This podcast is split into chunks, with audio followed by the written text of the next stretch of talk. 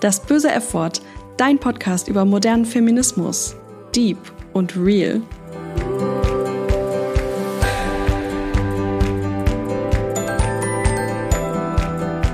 Hallo zusammen und schön, dass ihr wieder dabei seid bei einer neuen Folge von Das böse F-Wort. Draußen ist es ja aktuell kalt und relativ ungemütlich. Wir sind im Lockdown und um das Beste daraus zu machen, kuscheln sich viele von uns ganz oft auf dem Sofa ein und lesen zum Beispiel ein gutes Buch. Einfach, weil wir halt aktuell dafür relativ viel Zeit haben. Deswegen dachte ich, es wäre vielleicht ein guter Zeitpunkt, euch ein paar meiner Lieblingsfeministischen Bücher vorzustellen. Vielleicht braucht ihr ja noch das ein oder andere für eure Wunschliste für Weihnachten oder auch Weihnachtsgeschenke für einen Freund oder eine Freundin. Es ist auf jeden Fall für alle etwas dabei heute. Und es handelt sich bei all dem nicht um bezahlte Kooperationen, sondern das sind persönliche Empfehlungen von mir aus Überzeugung.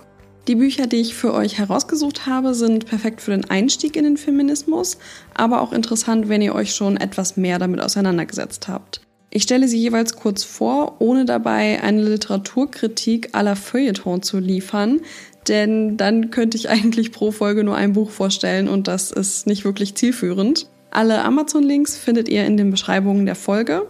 Ihr könnt natürlich auch einfach eure lokale Buchhandlung unterstützen und die Bücher dort kaufen. Die ersten beiden Bücher, die ich euch gerne vorstellen möchte, sind von einer mittlerweile relativ berühmten deutschen Feministin, nämlich der freien Journalistin und Autorin Margarete Stokowski. Aktuell hat sie unter anderem eine wöchentliche gesellschaftskritische Kolumne auf Spiegel Online, in der es auch aber nicht nur um feministische Themen geht. Spätestens seit ihrem ersten Buch Untenrum frei und einer Lesung von ihr, die ich bei der Frankfurter Buchmesse besuchen konnte, bin ich riesiger Fan von ihr. Ihre klare Haltung und vor allen Dingen die Kunst, das auf ansprechende Art und auch auf humorvolle Art und Weise zu formulieren, beeindruckt mich immer noch zutiefst. Sie ist nicht nur talentierte Journalistin und Autorin, sondern einfach ein absolut sympathischer Mensch. Ihr erstes Buch Untenrum frei ist 2016 erschienen und thematisiert obviously Sex und inwiefern das mit Machtstrukturen zu tun hat. Bedeutet also, dass es in ihrem Buch um viel mehr als in Anführungszeichen nur Sex geht. Ich zitiere aus dem Klappentext. In diesem Buch erzählt Margarete Stokowski von den kleinen schmutzigen Dingen, über die man lieber nicht redet, weil sie peinlich werden könnten. Und sie schreibt über die großen Machtfragen, über die man lieber auch nicht redet, weil vieles so unveränderlich scheint. Es geht darum, wie die Freiheit im Kleinen mit der Freiheit im Großen zusammenhängt und am Ende wird deutlich, es ist dieselbe. Zitat Ende. Und das Ganze wird sehr leicht zugänglich, dennoch provokant geschrieben. Und auch wenn die Themen deep sind, ist das Buch vor allem eins meiner Meinung nach und das ist unterhaltsam. Genauso toll ist auch ihr zweites Buch mit dem Titel Die letzten Tage des Patriarchats, welches 2019 erschienen ist. Darin findet man eine Sammlung ihrer wichtigsten Texte der letzten Jahre, also eine sehr große Themenbandbreite. Alles leicht überarbeitet und kommentiert. Ich zitiere auch hier vom Klappentext. Stokowskis Texte machen Mut helfen, wütend zu bleiben, Haltung zu zeigen und doch den Humor nicht zu verlieren.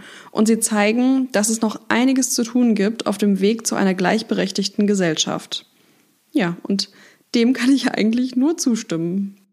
Eine weitere intelligente und lustige Frau, die eigentlich alle kennen, die regelmäßig Medien konsumieren, ist Sophie Passmann.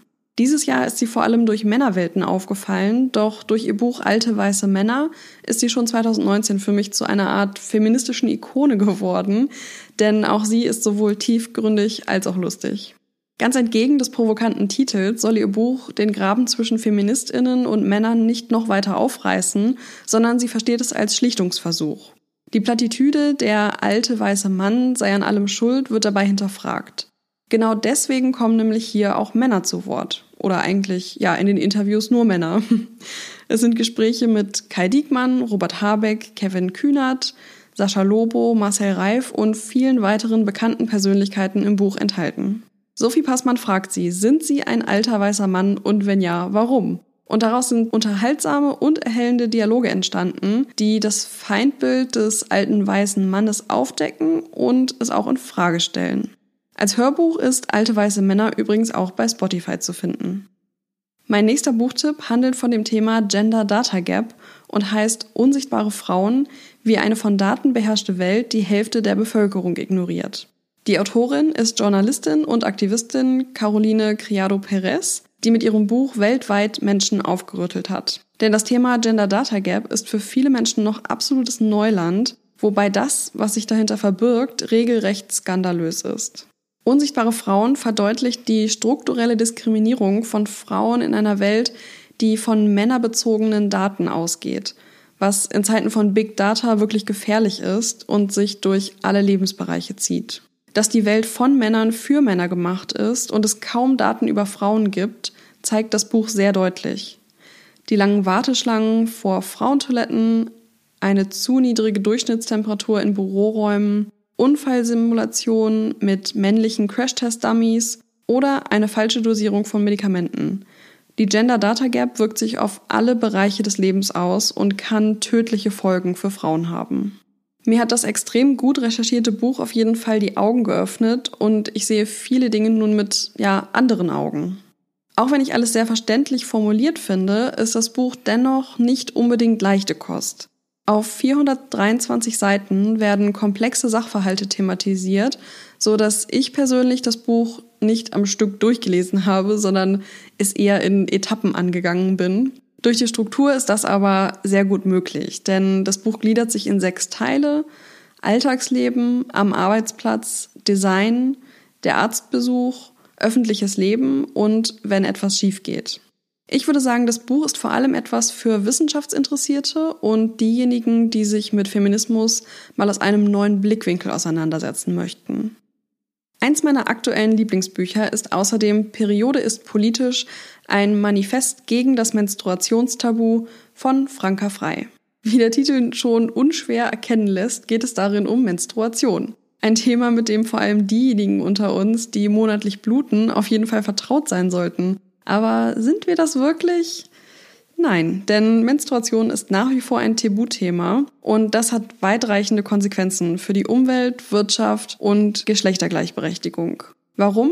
Das könnt ihr im Buch nachlesen. Denn es ist nicht nur extrem informativ, sondern auch absolut unterhaltsam geschrieben und sollte meiner Meinung nach Pflichtlektüre für alle sein, egal ob menstruierender Mensch oder nicht. Die letzten beiden Bücher, die ich euch vorstellen möchte, sind etwas anders als die vorherigen Tipps, denn es soll ja schließlich für jeden und jede was dabei sein. Fans von Dystopian Fiction möchte ich gerne The Handmaid's Tale von Margaret Atwood aus dem Jahr 1985 ans Herz legen. Alle, die gerne Dystopien und Science Fiction lesen und zum Beispiel 1984 von George Orwell gut finden, werden The Handmaid's Tale oder die deutsche Version Der Report der Markt sicher gerne mögen. Vor mittlerweile fünf Jahren habe ich tatsächlich meine Bachelorarbeit in englischer Literaturwissenschaft darüber geschrieben und bin bis heute Fan des Buchs.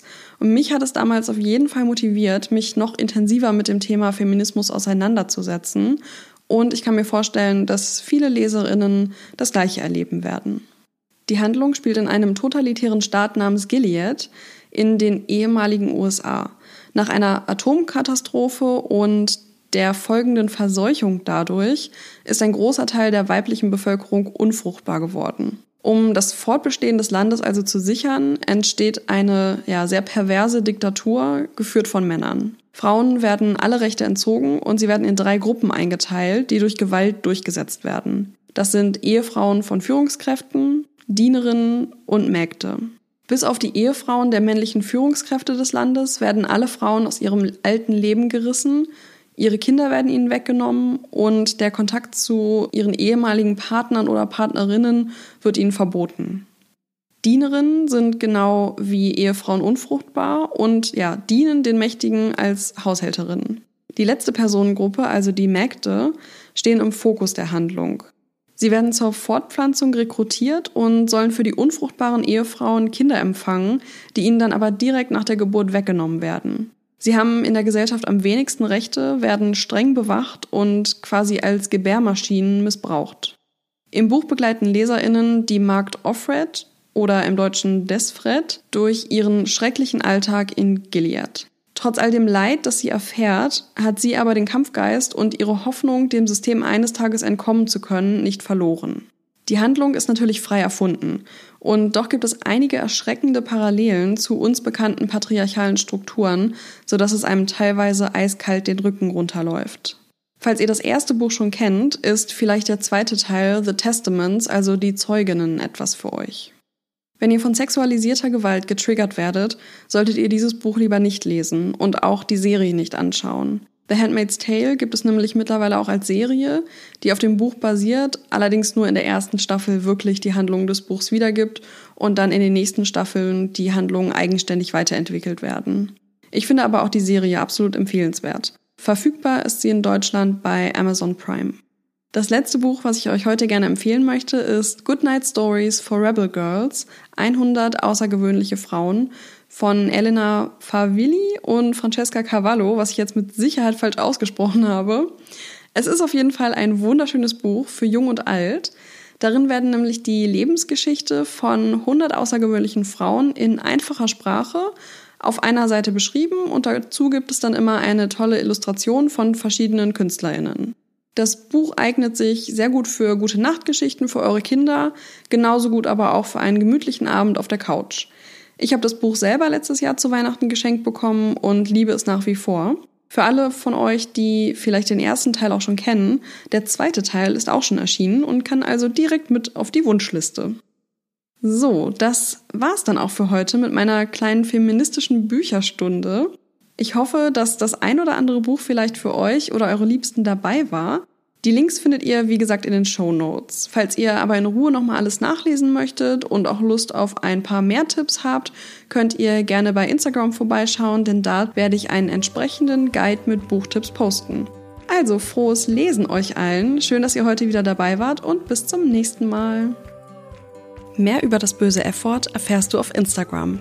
Such dort einfach nach Feminismus Podcast oder das böse F-Wort.